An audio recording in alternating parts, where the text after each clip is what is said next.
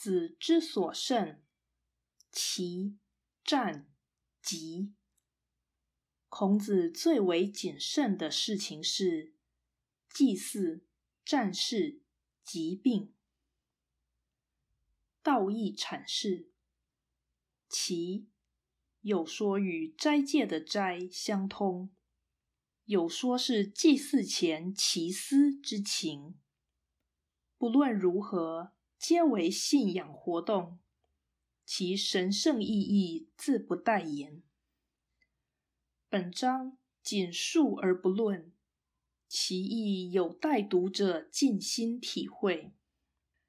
其是宗教问题，战是政治问题，且是政治问题之犹大者，即是生死问题。